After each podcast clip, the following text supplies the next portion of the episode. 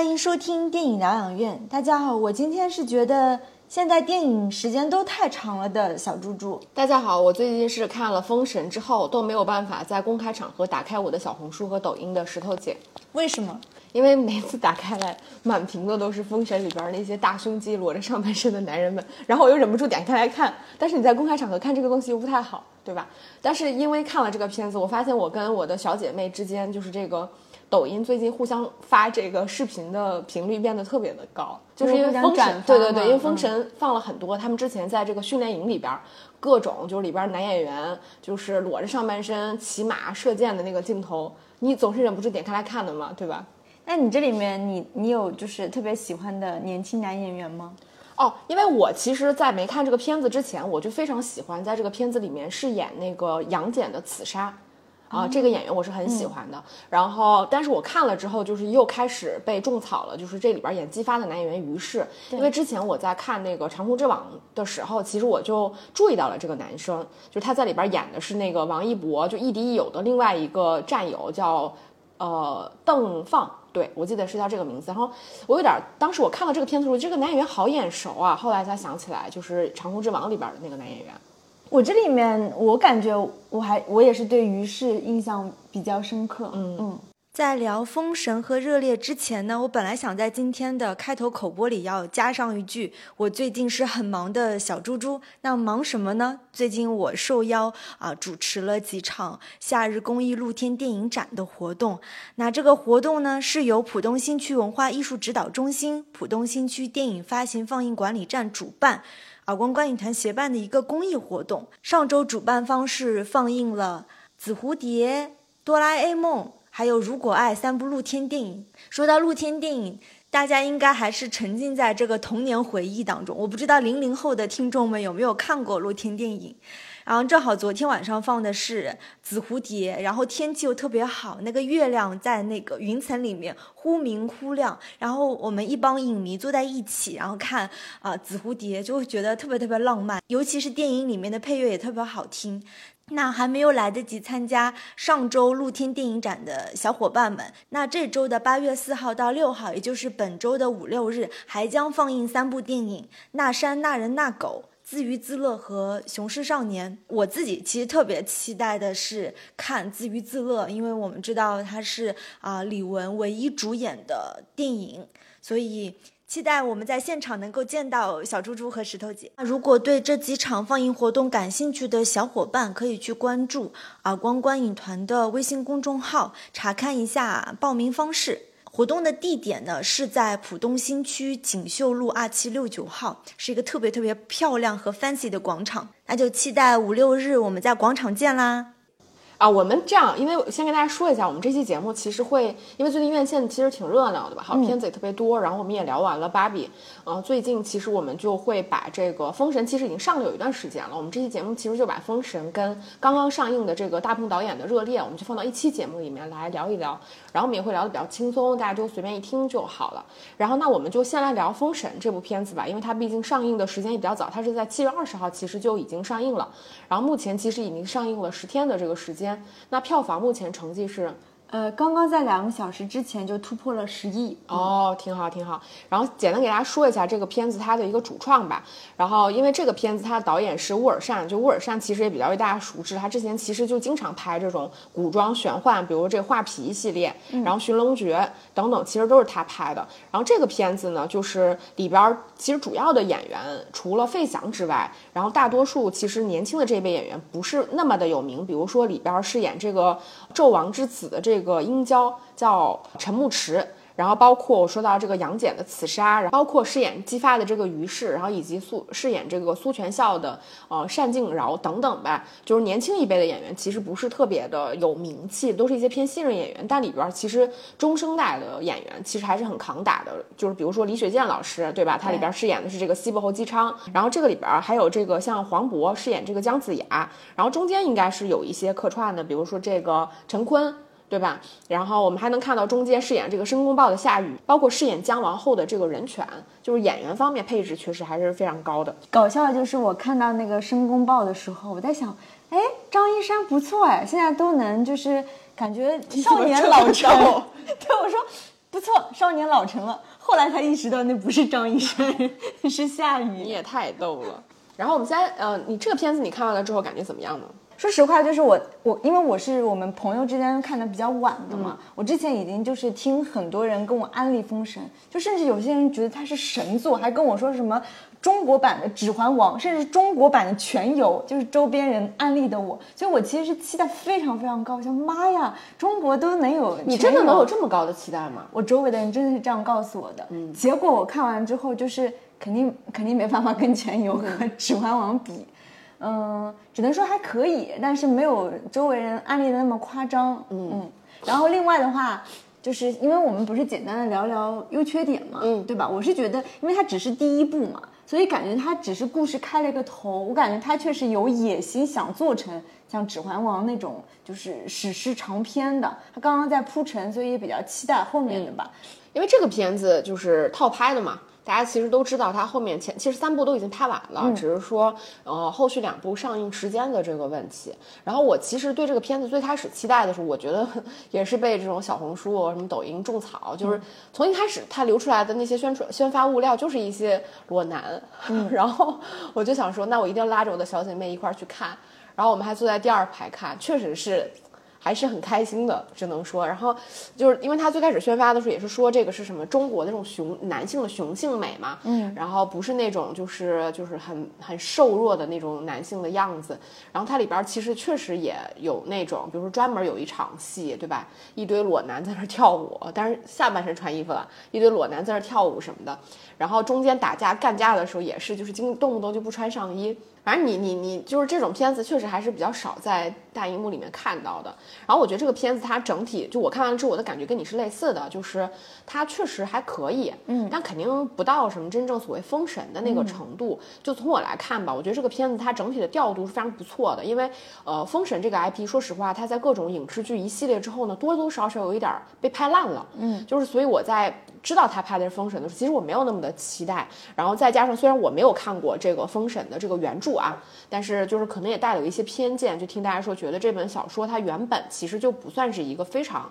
好的这个就基本盘作品，不算是非常好。然后再加上里面其实我我的印象可能比较深，还是我小时候看过的那个《封神》的故事。所以我以为这本《封神》它其实也会是一个可能以某一个人物为切入点，然后呃，就是整整体框架比较小的这么一个故事。但是其实你在看，你就会发现它这个故事其实它的背景，包括整体的这个世界观还是很宏大的。就它铺陈的是一个非常完整的封神的故事，包括里面的人物。当然，第一部它主要的一个切入点是纣王这个角色，他如何这个呃弑父杀兄，然后篡位。呃，鼓弄权术，然后其实是期望实现这个真正所谓天下霸主的这种大业。我觉得从整体来看，他除了这一个角色之外，他从纣王身边其实铺陈开来的就是，然后从这个东西南北四帝的这个世子，对吧？四四个伯侯他们的儿子，然后跑到纣王，就是他们这个朝歌这个地方当质子，然后从这些人物他们这些年轻一辈不同的这个选择上，然后再铺展开来以后的这个人物命运。然后同时，他其实除了人界之外，他也有仙界，就是姜子牙带着这个呃哪吒以及杨戬的这个线，然后你会发现他不断不断的去铺陈这个整个封神的宇宙框架。确实是非常的宏大，而且它虽然是第一部，但并没有像我们之前看很多那种，呃，结构非常庞大的第一部一样，你感觉上第一部就是个超长版预告片，其实也并没有。嗯，它在第一部整体的这个充实度上，我觉得做的还是非常够的。然后故事讲的也就是挺清楚的，而，尤其是我自己，其实我觉得这个片子对我来说最好的一条设计，其实我觉得是纣王线。嗯。当这个也被大家就是提及嘛，觉得说以前说这个苏妲己是祸国殃民的妖女，对吧？然后这部片子其实侧面帮她证明了，是因为纣王他自己本身就是一个野心勃勃的野心家。然后，但是我觉得他这个线人物真的设计的是我觉得最完整的，因为像这些质子是那个于适饰演的这个姬发呀、殷郊啊这些人，其实他们更多的是一些偏符号化的角色，他们可能会有一些立场和态度的转变，但本质上关于这个人物性格和他内心是比较模糊的。但是纣王这个人物，他其实。第一场戏就已经在给他奠奠定，他其实就是一个很善于玩弄人心、去鼓动权术的这么一个人。他如何去让一个年轻人，对吧？自杀，然后再能够引发自己团队的这个士气，包括从一开始他其实就说马看想看到什么是由人来决定的，其实就已经在暗示他后续是怎么如何操纵这些致死他们的这个个人选择和命运，然后包括他自己如何野心勃勃的一步一步去逼死了自己身边的这些主这个，比如说那个那个那个那个七巧玲珑心的比干，对吧？然后这些人等等也逐渐在暴露他的野心。我觉得这个人物是我觉得整个封神里边在。我看过的故事维度里边设计的最完整的，呃，一个形象，而且我甚至觉得他跟苏妲己之间，在这部电影当中是真正的知己和惺惺相惜。嗯，就包括就是苏妲己所谓的这个第二次诞生吧，其实是因为这个殷寿的一滴血，对吧？然后他冲破那个什么轩辕坟，然后他整个就是狐妖再生，然后才附身在这个。苏妲己身上嘛，嗯，也就是他俩之间其实有一种，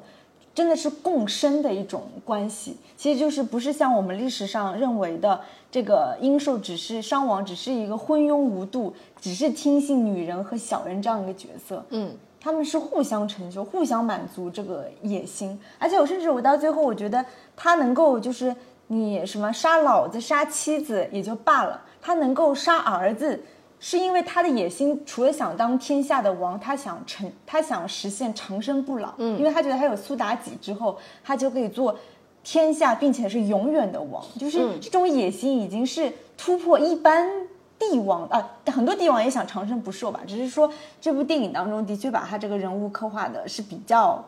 完整和丰满的吧。对，就是我自己其实印象比较深刻的戏，其实是在后有一段，就是这个殷殷寿和苏妲己。然后拉着那个伯邑考，嗯，对吧？然后三个人，一个打鼓，一个跳舞，一个在那吹笛子。嗯，然后到下一场戏，这个英寿就就是拿着一盘肉饼 去找那个西伯侯姬昌，找姬昌的时候，然后就跟他就是两个人对峙那一场戏。然后最后其实我们才知道，就是他其实是就是姬昌吃的那个肉饼，其实就是他自己亲生的儿子的那个肉饼。我觉得那一场戏是我在全片里面唯一真正看到一个作为这种。怎么说？野心勃勃的，就是一个完全有悖人伦的这么一个，其实他是有点不合时宜的人的这种角色。因为我们现在大的故事的趋势都是在讲所谓的这个“我命由我不由天”，但他其实是一个逆着这个潮流来的。他其实就是在以自己的这种一人之力，然后搅天下的这种呃方式，然后做了一些非常灭人欲、灭天理的这种事情。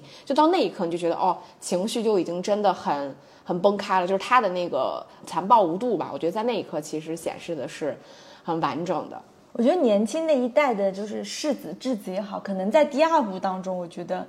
他们的人物弧弧光，还是性格，还是权谋斗术，可能才体现出来。嗯，对他这个里边，其实年轻一辈可能相对而言是。呃，展现的比较多的就是于适饰演的这个姬发嘛，因为他本质上是这个西伯侯姬昌的儿子。嗯，如果大家就是看一点历史的话，应该后来就会知道，就是取代了商纣王这个朝代的其实就是姬昌。但是真正杀死那个殷寿的，尽管我们在这部片子结尾看到的是说这个殷寿复活了，但历史上真实的杀了殷寿的其实就是呃姬发。哦，所以他们之间是有这一些这样的渊源。然后电影里面其实也关于激发他自己这个人物态度的转变，从这种想成为天下大英雄，然后到最后在所谓的忠孝，然后之间做的这种选择，包括回家什么，他整个的人物故事相对而言表达是比较完整的。我其实还很喜欢那个苏妲己的这个很年轻的，而且他是俄罗斯人纳然。嗯，其实很多影视剧当中就是苏妲己。的扮演者有很多，就是我们比较熟悉的女演员，像最有名的应该就是温碧霞版本的，她就是那种超美艳的那种嘛，嗯。然后呃，还有就是傅艺伟，嗯，然后罗海琼，甚至就是有一些苏妲己，她不是以封神系列，但是她有一些那种呃什么其他版本的，甚至是范冰冰、林心如也演过，嗯。所以就是苏妲己，我们印象中第一词肯定是美艳，对。对吧？其次可能是什么狐媚，嗯。嗯，但我会觉得那人饰演的这个版本，呃，狐媚的成分，你会觉得狐媚更多吗？比起美艳，我我觉得她其实，在表演方式上，她有刻意去模仿一些动物的那种肢体，所以他会有很多那种爬行的，然后会有很多那种肢体的扭动。这个我觉得是在之前的版本比里面比较少见的。嗯，然后因为他可能因为他是俄罗斯人嘛，他的那种长相跟他那种脸型是哪种脸型？就是那种完全倒锥子型的那种脸型，跟他这个狐妖的形象，我觉得是很很契合的。因为我之前在抖音上刷过他的一些。现场，比如说采访的整个形象，跟他影视剧当中的形象，我觉得，说实话相差很大。嗯嗯，所以我觉得他自己的演绎还是不错，我还蛮喜欢这个苏妲己的。说实话，我觉得这部电影，我觉得比较有点 可惜的就是它的五毛特效，尤其是他拍那个天庭戏嘛，就是什么元始天尊，就陈坤是 PPT 式的嘛？对，然后他不召集多少个那个就是天仙，不是什么。他们叫什么联合冥想？我就记得，就是他们拍天庭的戏的时候，真的这个五毛特效 PPT 还有一点像那种怎么说？那种那种被，就是他那个所谓天庭的那种仙气，那种完全没有，基本上就是一些荧光棒，就是像八十年代那个封神电视剧的那种特效，我觉得蛮可惜的。但他地面的戏，像什么战争戏啊，包括他那个什么造他那个呃奉天塔什么。呃，大象啊，等等，这些我觉得画面都挺好的，不知道为什么到了天庭戏就完全不行。嗯，另外的话，我不知道这个是他之后会展开。其实对于姜子牙这个角色，就是我印象中的姜子牙，不是说黄渤演的不好，应该是更偏那种道骨仙风的那种感觉。然后包括他跟他两个算什么师侄，就是哪吒和杨戬之间的那种对手戏，我会觉得，难道这个呃魔改还是戏改黄渤版的姜子牙？他第一，你觉得他的全身上下是没有什么法术；其次，就是他在姜子牙身上注入了很多黄渤他以往的那种喜剧的元素，就是跟我们想象中的姜子牙的整个气质形象，我觉得不是很一致。就是我个人没有太太喜欢他的他的魔改的部分。嗯，我我自己对我来说吧，我觉得这个片子其实最大的一个问题在于说，它其实呃调度做的非常的好，然后因为它毕竟很宏大嘛，无论是在场面调度还是在演员调度上，它的难度确实非常大，尤其它一次性要组织三部就是三部片子的这个故事框架，难度确实非常大，这个方面我觉得是好的。但与此同时，我觉得它的故事其实非常简单的，就说白了，这个故事就是很简单，就是一个纣王，然后加他这个呃周边的几个质子，然后再加上这个四。四个伯侯彼此之间争权夺利的这么一个故事，然后但其实你就比如说，呃，除了纣王之外，真的还用了一些所谓的这个权术，但总体而言，除了我说那个肉饼之外，大家其实他他的处理手法都是非常简单，你会觉得它里面所有关于弄权这个方面，比如上来的时候他是怎么用苏妲己就是弑父杀兄这个东西处理处理的非常潦草。你说这个殷寿这个人除了坏了点之外，他到底呃，包括蛊惑人心上面，就蛊惑人心，其实我觉得也只有第一场戏他是成立，他具有很强的迷惑性之外，其实总体而言，这个人物身上并没有那么超强的这个弄权的那个能力，所以以至于说你无论是在权谋上，还是在整个故事里框架上，你都会觉得它非常的简单。所以你看完整个片子，因为这片子片长也挺长之后，你就会觉得。也也落入了我们之前看很多就是国产大片的那个窠臼，就是在大量的特效，看上去非常宏大的世界观背景之下，但是它的故事其实处理的非常简单。就是这个里边除了我说殷寿之外，所有的人物面目都是比较模糊的。比如说，除了我们说李雪健老师，当然演的也很好，就这个西伯侯姬昌，对吧？他其实是相对而言跟这个殷寿两个人是一个截然不同对立的这么一个角色，就是然后非常正面，但是。对于他来说，我觉得这个人物他的呃整个形象也是非常模糊的，所以你就会看完了之后，你会觉得这个故事为什么这么的简单？就是为什么要花这么长时间去拍？但是我理解他第一部肯定要花很多时间来铺陈，但另外一方面就是这个殷寿这一个人，他能够愚弄天下，包括他周围所有的质子看上去那么愚蠢，最主要的原因，我觉得除了就是说他真的能成功啊。就是是周围的人太蠢了，还有一个就比如说像姜子牙这种带着那个杨戬、带着哪吒这种从天上带着神力又带着这个封神榜下来了。按理来说，其实这两者权力之间是不对等的，因为毕竟一个是凡人，一个是神仙。但是他如何处理，就是说，呃，让神仙既能下凡，但是又不过度的影响人间，纣王在中间能够翻云弄雨呢？就是让不断的让有法力的这两个人杨戬和哪吒不断的撤离。对，抽离开现在这个这场，然后使得说姜子牙孤立的跟这个整个朝廷去对抗，才能变得成立。你就会觉得他在处理手法上其实有很多地方是经不起推敲的。然后再加上另外一方面，因为这个片子其实演员非常的多，他用中生代来保证整个片子所有演技上的这个稳定，所以尤其是有一场戏，我觉得处处理的非常糟糕，就是在那个四个伯侯跟那个。殷寿对视的那场戏，然后因为那场戏四个伯侯全部都是那种中生代的，就是算是非常有实力保障的这个演员。然后那场戏，首先它的质感非常像是话剧，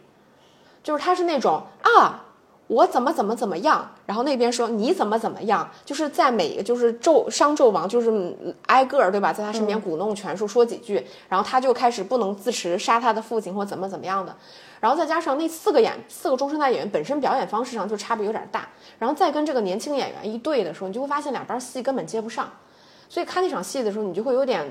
就是很混淆。然后我觉得这个片子其实确实也很多时候存在这个问题。你比如说像苏妲己这个演员，她确实我觉得演的没什么问题，挺好看的。但是她的那个，但这个是我自己的感受啊，这个不见得是大家都会认为。我是觉得她，她刻意的用一种那个配音的那个声音去使得妲己这个人有一种就是压低的那种鬼魅的感觉。其实我是觉得那个声音有一些过于的刻意了。就是因为，嗯，尤其是他跟费翔老师对戏的时候，两个人那个口音和口条差别太大了，你就很容易跳戏。然后有的里边所有处理这个年轻一辈之间的这个恩恩怨怨什么的，你都觉得非常的草率。嗯，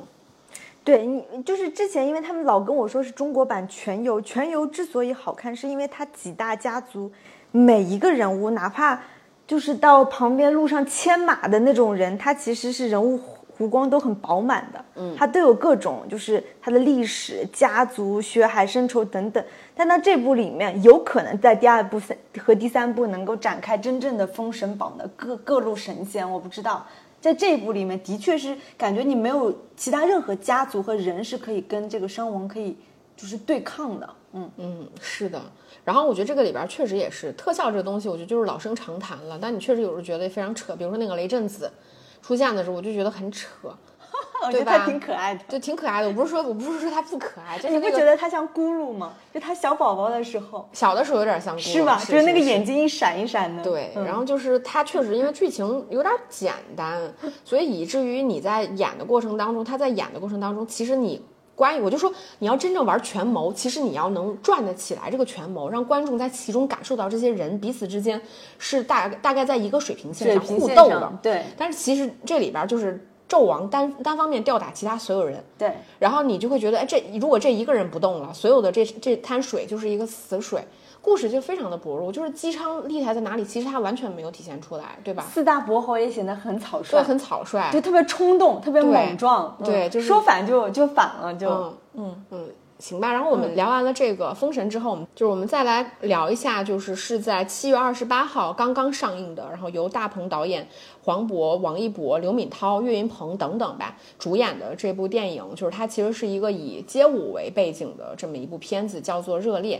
因为说实话，你觉得有比他就是我们今年年后刚刚看过的《保你平安》要好吗？因为都是大鹏导演的作品。其实我觉得这两部细想的话，其实是很像的。嗯，如果论喜欢的话，我可能会更喜欢《保你平安》，因为《保你平安》它的就是在喜剧性上跟悲剧性上，我觉得其实融合的会更好一些。嗯，但是呃，《热烈》我觉得也还不错。嗯。你自己看完了感受怎么样呢？看之前我完全不知道它是这样一个题材，看完之后我就觉得，就是他把街舞拍成了体育片，嗯，而且是很很标准的那种体育片，所以它有一些那个亚运会的背景。对，但是我说不来，我就会有一点点觉得不适应，就像你说，就是有一点点亚运会，它拍成了中国女排，嗯，拍成了什么？对。不想说中国男足吧，就是 就拍成了那个什么跳水队的那种故事。中国男足突然被扎了心。对，说实话，就是呃，因为比如说乒乓，还是什么跳水，还是排球，就是你你用这样的方式去拍体育片的话，因为它这些体育形式是大家特别熟悉熟知的，是国民运动。说白了，但是你当以一个相对街舞这样一个小众的，然后它在包括各种就是。人物的这种情绪的渲染，包括他们如果想得到这个什么全国总冠军的时候，我觉得作为普通观众，他的代入感没有那么强。哈，我代入感挺强的呀。那可能是你更了解街舞，或者你看过一些街舞的综艺。就是如果比如说像我这种纯小白，我就算我不打排球，但是我看排球的这种就体育片，我会很受震撼；网球的体育片我也会很受震撼。但我是觉得它是以相对小众的一种，呃，街舞运动形式也好，拍成那种拍法的话，他的那种成功，那种就是什么斗舞等等，反正我是我会觉得我一般吧。但是我觉得他其实已经。为了避免，就是很多观众其实对于街舞不了解，所以说白了，他这个片子可能百分之七十其实跟街舞没有什么太大关系。他前面其实还是更偏一个呃励志的年轻人的这种故事。我觉得他只有到最后高潮的时候，他还是要以一种像你说，他可能是有一些那种竞技的东西在里边。对。但是本质上，其实街舞比赛也是一样的，你把它当成一场比赛来看，它还是要有胜负吧。就是我我我我觉得看完这个片子之后，我还是挺喜欢的。就我觉得大鹏导演就是现在已经到了一种非常成熟的那个。状态，我觉得至少你看到他的每一部片子，你会觉得他都是有保障的，就是他不会不会翻车，就是他基本盘已经在那里了。然后另外一个就是这个片子，因为我觉得可能也不算是优点吧，但是因为我觉得王一博在这部片子里面，他确实这个角色很适合他，所以你看完了之后，你也不会就是那反正你会觉得哎挺挺挺好的，会甚至对他有一些这个在演员层面的好感吧。然后我来聊一下我觉得这个片子一些优点吧，我觉得是。可能也是在《保你平安》和这个热烈之后，我觉得大鹏其实已经能够比较明显的看到，就是他其实是在把他自己的一种人生观灌输在他自己的片子里边。当然，这个是我自己的解读哈，大家可以把它理解为一种过度解读。因为说白了，大鹏他自己其实是一个从东北的这个小城市，对吧？没有什么背景，一路摸爬滚打。然后我不知道大家可能还记不记得，他其实最开始是个是个主持人，嗯，对吧？他其实从一个主持人到这个短片的演员，然后再到这个电影演员，再到演员，不是。再到导演的这么一个自我的这个成长之路，它其实本质上它是带有天然的这种小人物的这种视角在里边儿，所以你落到无论是保你平安也好，热烈也好，其实你都能看到它就是维持住了小人物的这个视角，它其实都是在拍小人物的故事，但只是说它的这种小人物跟我们理解像麻花的那种小人物，很多那种非常简单粗暴的小人物的励志故事不一样，比如说我们之前聊过《奇迹笨小孩》。对吧？嗯，很多时候我们在拍小人物的时候，以一种二元对立的方式，就是你要给这个小人物以一个世俗意义上的成功，他要成为成功人士，他要收获大家的掌声，然后收获美满的家庭，收获美满的爱情，这个好像才叫成功。其实这是一种非常简单粗暴的理解。但是我觉得大鹏他在他的片子里面，就是开始延续一种就是。小人物的精神是什么？他开始去拍一种很笨的小人物，就这个小人物的身上有一种跟他这个阶层和身份以及当下命运非常不符合的那种抽象的东西。他在坚持一些别人不屑于坚持的东西，然后最后他可能未必能赢得所谓世俗意义上的成功，但我觉得是他身上非常质朴的那一面，最终赢得了大家的认可。然后像这个片子里边，我觉得他当然大鹏，因为我们提到他自己的这种人生成长的经历，你会发现他其实也会在他片子里面有一些处理。比如说钱权的这些东西，无论是保你平安还是这部电影，你都会发现，嗯，当他在处理这个资本，我们所谓资本的这个问题的时候，他其实不是直接，可能也会有一些粗暴的部分，比如直接表现这人，比如说里边这 Kevin 对吧，直接买你的俱乐部，对吧，直接把它改成什么 Super K 这种，嗯，会有这些部分，但在他的观点里面，其实资本资本不是绝对的恶，他不会直接为了让观众爽，就是说这个资本最后怎么怎么样，其实反而不是。他可能是会表现一些资本的力量，但最终他会跟资本做和解。我觉得这个我们不说他什么所谓的好坏啊，不对这个价值做判断。但我是觉得，就是你能看到大鹏他自己一直以来延续的东西，他然后同时吧，他能够在这个小人物的身上，然后去贯穿一些非常闪光的地方，比如他的亲情、友情，对，做一些人物群像的东西。这个我觉得都是在大鹏电影里面比较可贵的地方。然后再加上我觉得，因为。他拍的片子就是没有必要那么苛刻的一点在于说，他很明确他在拍商业片，就是他不会拍的是那种就是多么的深刻或者是复杂嗯的那种纠结的那种东西，我觉得不会，就是他他其实还是要兼顾这种可看性跟娱乐性在里边的。所以像《热烈》这个这个片子里边，我觉得为什么我自己理解，就是他为什么会把这个片子可能处理的不是那么的街舞，包括我跟其他朋友聊，他们也觉得这个片子跟街舞其实没有太大的关系。就是他了，就是大鹏自己本人了不了解呃街舞，我觉得是一方面。另外一方面，我觉得他就是怕太过于街舞的话，他就是要花大量的篇幅去介绍这种可能目前可能刚刚从所谓的 underground 到地地地面，可能是年轻人非常熟悉的这种文化，但是可能对普罗大众来说又不是那么大热门的这种运动，会减少它的吸引力。所以我们能看到，就是他这个片子其实还是在以一个年轻人没有背景，然后可能就是家庭。呃呃，父亲去世，对吧？然后母亲其实是比较乐观，但其实生活也并没有那么如意的情况下，一个年轻人如何苦苦的坚持自己的梦想，甚至就是能够以他自己的力量去扭转整个团队，这么一种就是以小博大的这种东西，就是它还是一个非常热血的东西。这个东西是普世的，我觉得是所有人都能感受到的。至于街舞，我觉得它只是一个题材，所有的内核，我觉得它其实是共通的。嗯，对我是觉得，因为。他最早的那部《吉祥如意》我还挺喜欢，因为那个其实是偏纪录片嘛，对吧？但是这部当中，因为我看他几个惊叹号的演员，他本身就是从这就是街舞里面出来的嘛，是的，所以就是本身就是非常有名的街舞演员。对，然后你们我我们看他们几场就是群戏的时候，就是你还是能感受到一点点这种纪录片和剧情片之间的那种，因为我们知道他们就是街舞演员。那街舞演员之间的一些文化，我不知道，就是那种街舞文化，包括就是怎么去相处，怎么打交道，对吧？大家平时怎么喝酒，怎么训练，其实你还是能感受到这件我觉得比较可贵的地方。虽然我我也不懂街舞，但就是呃，我承认大鹏他是很会写小人物，很会拍小人物的。哦，我觉得这个片子就是。呃，算是部分优点、部分缺点的吧。就是因为大家如果真实看过街舞的话，你就会发现，其实如果你真实看到 dancer 在你面前跳舞的时候，比如说他这个什么 hip hop popping 这种，你能感受到他肌肉的那个运动的感觉，你会觉得非常的就是有感染力。但是，一旦隔着屏幕，比如说像我们之前看很多那种街舞的综艺，它一旦隔了屏幕，透过摄影机之后，它其实会弱化这个人身上他肌肉的那个律动，你会。大大减少你对于他在跳舞这件事情的难度跟这种刺激的感觉，其实会降低的。然后我觉得大鹏其实他可能也在拍电影的时候，他为了避免说观众看到这些人在这跳舞的时候，你觉得哎也没什么难度啊，对吧？也没有那么燃啊，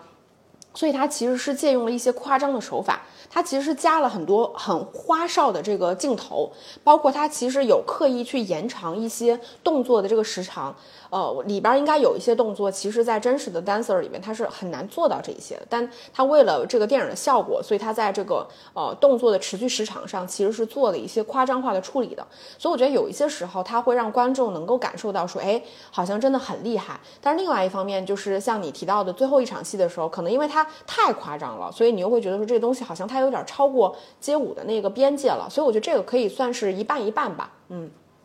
对这个我，因为我没怎么看过，几乎没看过就是街舞的综艺，所以有的时候他们两队，比如说在斗舞，无论是群斗还是说单人斗的时候，再加上它里面剧情的设计，其实评委只是举牌嘛，我是举惊叹号还是举 Super K？其实我有点困惑，就是怎么判断就是谁斗得更好呢？呃，因为我我原来读上大学的时候，我们那个时候也跳街舞嘛，嗯，然后所以那时候我还专专门去北京看过那个世界街舞比赛，叫 Keep on Dancing 的那个比赛，嗯，然后当时我我自己的感受就是，当然所有大多数跳街舞的人都穿的非常的非常的奇葩，就是但这个奇葩中性词啊，对我这种人来说，就大家打扮都非常夸张。我觉得街舞的魅力，在我看来，它其实就是一种。一种释放，一种表现，就是你是否能够勇于在众人的面前去表现你自己。然后，像其实正常来说，所有的这种比赛，你其实是能看得到这个所谓动作的难度的，比如说以及你整个动作的这个设计的复杂程度，以及这个音乐的这个匹配程度。因为很多音乐，比如梆梆梆梆梆，那你是不是能配合到这个梆梆梆梆梆，有一些这个不同的这个身体的，就是肌肉的这个运动等等，包括它的美观度等等，它其实是有很多。层面的这个，我觉得肯定是这个片子的一个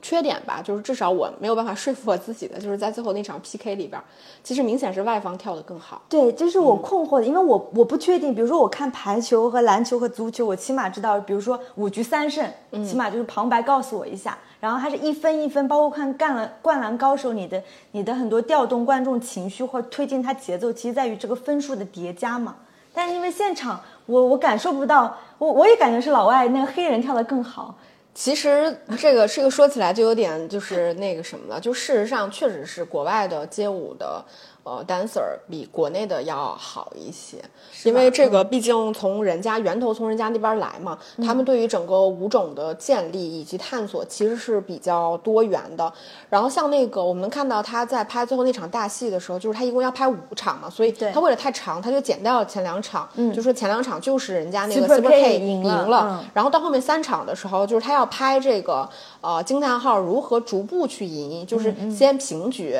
对吧？然后再那个三比二。然后最后再就是大满贯，然后看他的处理，其实就你能看得到，是因为自己这一方的实力确实是有一些难度，所以他要不断的借助外力，比如说平局那一场，他要让黄渤上，对吧？给大家一个惊喜，嗯，然后来来赢这个平局，然后再下一场说这个音乐没了。然后要用这个鼓点儿，以这种方式来煽动人心，然后又赢了。然后最后一场就是做了一个，对，其实那个有点扯的，我也觉得是。对，做了一个什么什么全世界 dancer 的 top 的那种，他其实略微会扯一点点。然后就是，所以他那场有点过于夸张了，然后来赢得这个所谓的三比二。但是你你能，如果你单纯看他拍法，你就会发现，当他拍外方的那个 dancer 跳舞的时候，他的镜头其实没有那么花哨，反而是那些 dancer 他们的跳舞是舞蹈动作是非常连贯的，而他。舞蹈动作确实更难，然后但是到了就是王一博他们这边的时候呢，他会把镜头弄得更花哨，他会不断的去转这个镜头，然后不断的切，弄得更加碎片化，然后来以此显示他们跳得非常花哨。但同时，他们其实动作又没有那么难度又没有那么大，他而且他加了很多起舞，你发现了没有？因为起舞这个东西就是看上去更吓唬人，但他动作其实没有那么的难，对。所以现真实的街舞比赛就管呃评委不打分，只是说谁好吗？这个我因为我看了年头太多，我有点不记得。它肯定是各种不同的街舞比赛会有，但是说白了，我觉得像那个街舞比赛，它跟唱歌什么这种比赛是一样的，本质上评选就是会有一些见仁见智的色彩在，所以也不能说非常的，至少你觉得可能合理性上差了那么些些，但也不至于说不过去，嗯。然后我觉得这个片子肯定对我来说比较遗憾的一点，为什么我会觉得《保你平安》更胜一筹呢？是因为《保你平安》里边的配角或者说人物群像上，它其实更出彩的，对吧？不论是在那个魏平安他的女儿上，甚至是他前妻上，对吧？你都会觉得，就包括像那个什么一一枝花，就是里面杨迪饰演那个一枝花什么，你都会觉得每个人物，包括马马丽，对吧？每个配角他其实都会有一些自己的那个独特性和闪光点。然后，但是到这一部戏里边，其实他的就是他的配角或者说群像的演员更多了。然后他其实聚焦的是在这个惊叹号里面这些成员之间的这个故事。但是因为这些人呢又过于的背景板了，他们其实他并没有就把这些人的故事铺陈开来，导致于其实你看完了整个比赛，他讲所谓的团魂，但是其他人又是面目比较模糊的。这个我觉得是一个比较大的问题。就是如果你拍群像，这些演员其实我理解是应该有更大的表演空间的。嗯。对，说到群像，就这里面，比如说那个王一博的那个小舅，嗯，那个神经兮兮的岳云鹏，岳云鹏就是从法国回来的雕塑家，其实也是比较背景板的，对对吧？对，你会觉得他好像单纯的是为了增加一些乐趣和趣味的感觉，对对。然后包括就是他的那个前妻等等，就是明明就是我们也不知道他们为什么离婚，然后现在感觉前妻看到他前夫取得成功，又是那么喜极而泣，就是。情感连接点上，这个观众会有一点点难理解。但是我我倒是觉得，其实这个倒算是大鹏的一些优点，因为我还是觉得说他的很多时候他的片子人情味儿是比较重的，他有很多那种中国人之间就是。不用讲那么透的那种人情世故上的东西，我觉得这种人情味儿的东西，在他的电影里面还是讲得很透。你比如说黄渤这个人，他可能就是他当然没有讲清楚啊，可能就是因为他当年有一些这种自己的意气风发，可能对老婆什么就是也疏于维系感情，但其实彼此之间还是有一些关联，就是感情在的。所以处理他们的感情的时候，就是有一种就是我觉得挺挺中国化的那种，就是心照不宣的那种东西。包括他跟他几个哥们儿之间，对吧？KTV 的 对对对，就是本来想。问人家要钱，结果一听说他惨，马上就说你这么惨，为什么不跟兄弟说？对，类似于这种东西，我觉得还是挺挺挺大鹏的，就是挺挺有人情味儿的。然后我觉得这个还是，比如说像刘敏涛的这个设计，呃，我觉得还是挺，我觉得不算是减分项吧，还是挺好的。然后我我这个地方再补一句优点，就是我觉得王一博他。他拍，因为这这一两年，其实我们看了王一博拍了还挺多的片，比如《长空之王》，对吧？包括《无名》，然后再到这部《热烈》，我觉得总体来说，他他的表现肯定无功，就总体来说，我觉得无功过吧，肯定不算是整个片子的拉分项。但是也，但我一直有一个困惑，就是为什么他拍的所有的片子里边就会太过于的在电影里面吃重？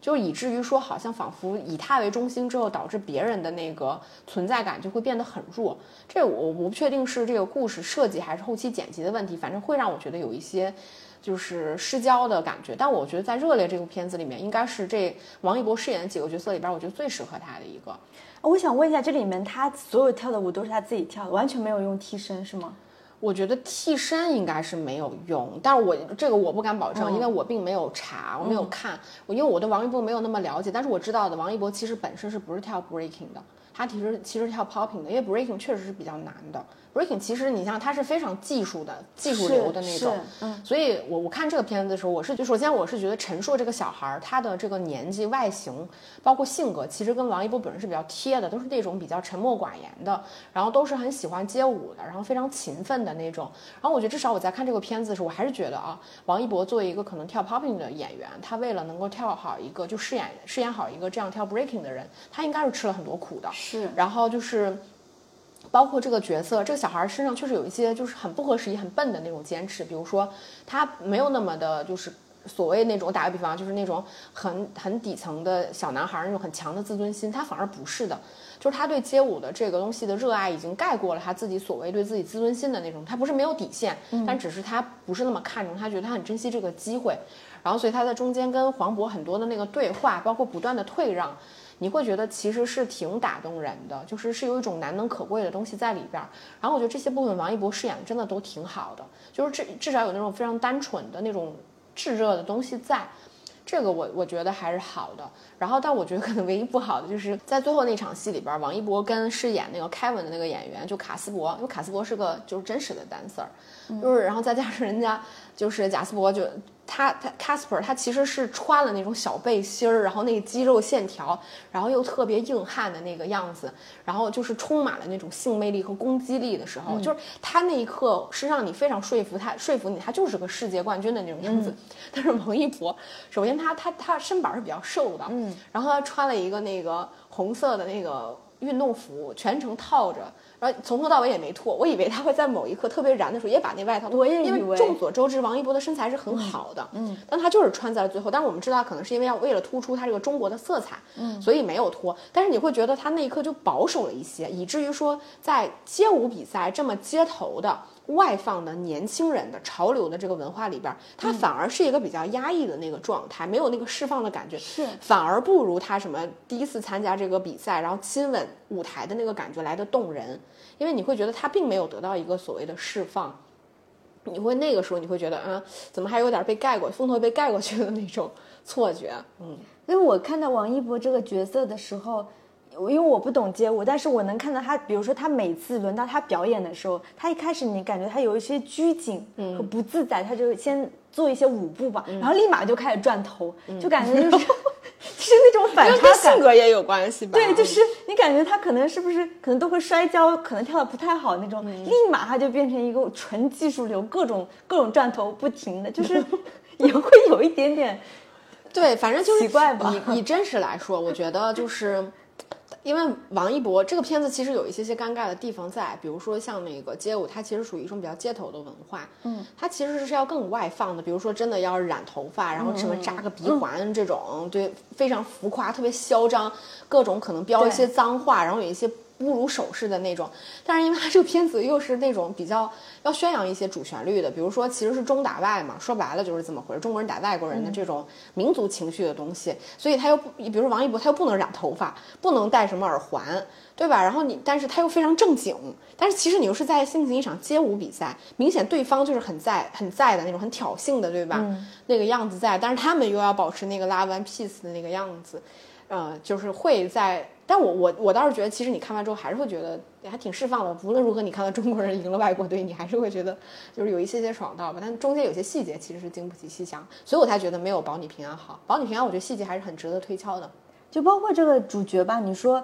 呃黄渤饰演的这个什么丁雷，其实我觉得他他人物有一个对照嘛，比如说魏平安就是。当年大鹏演的魏平安就相当于，我我插一句，对对，我插一句，我觉得这个丁雷其实就是魏平安，对对吧？这丁雷就是魏平安嘛。那就是大鹏他饰演的这个魏平安，就是我是觉得他作为一个什么中年屌丝男，对吧？然后就是反正就前期各种看不上他，女儿跟他就是他这个人物是从里到外是真的比较饱满的。对，是的，是的。但是呢，这个丁雷就是首先又要怎么一直在说黄渤不好，其实没有说黄渤不好，就是黄渤这个人物，就是这个丁雷这个角色，我没有觉得他跟街舞本身就他不是很像一个排球教练、网球教练，他是一个街舞教练，他本身上的包括他。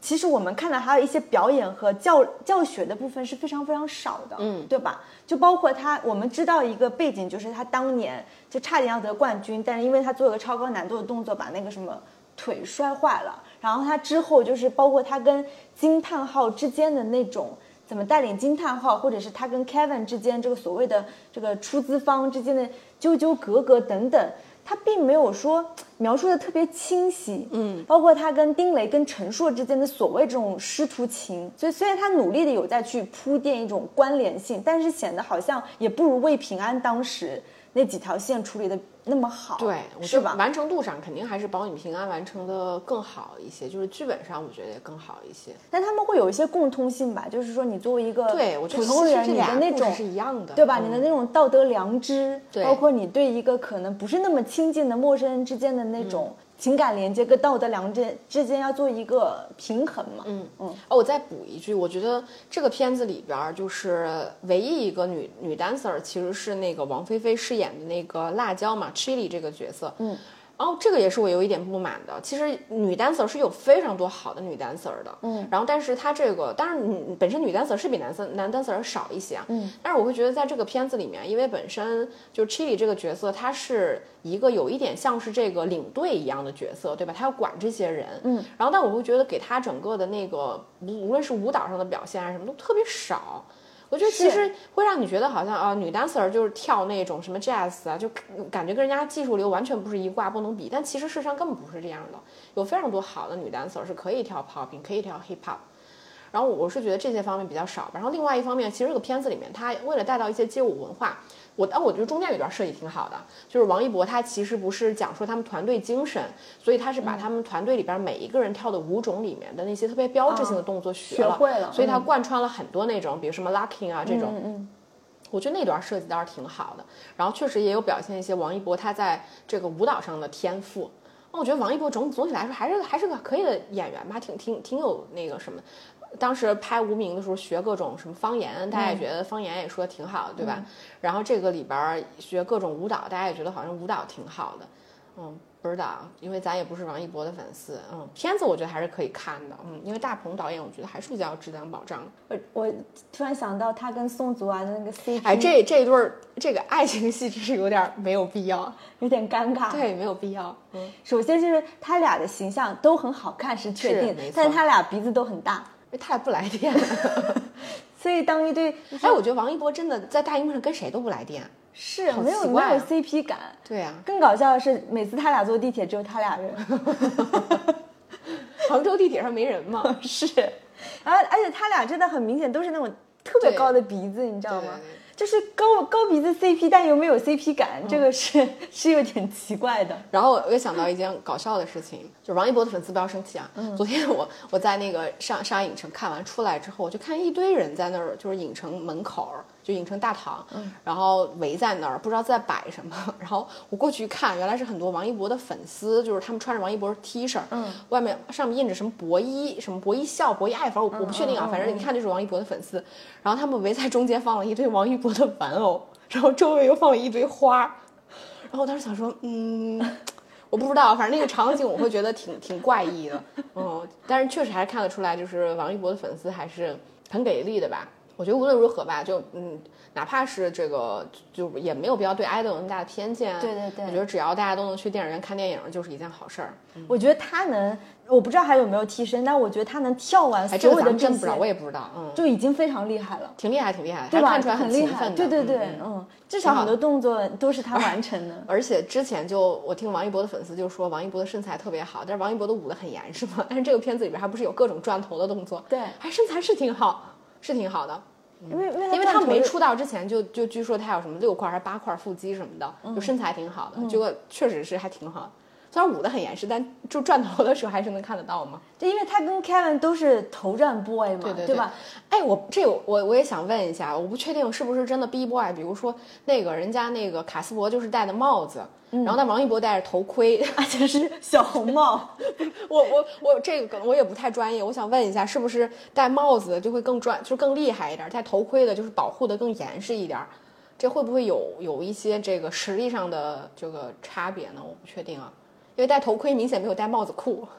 是，而且就是他每次做那个头转的那个动作的时候，我就有一种可爱，有一种王一博的那种笨拙的可爱。嗯，然后他那个就是转，一开始就是加速了，对啊，做做了一些特效处理的。嗯嗯。行吧，反正我觉得这片子就是最近，反正电影院也挺热闹的，就还是呼吁大家多多去电影院支持电影吧，爱看什么就看什么。我觉得只有大家都去电影院看电影，中国电影才能越来越好，对吧？我们节目也才能做下去。是，嗯，然后大家有什么想聊的，也可以在评论下面给我们留言。那我们这期节目差不多就这样了哦。好，那就下期再见吧，拜拜。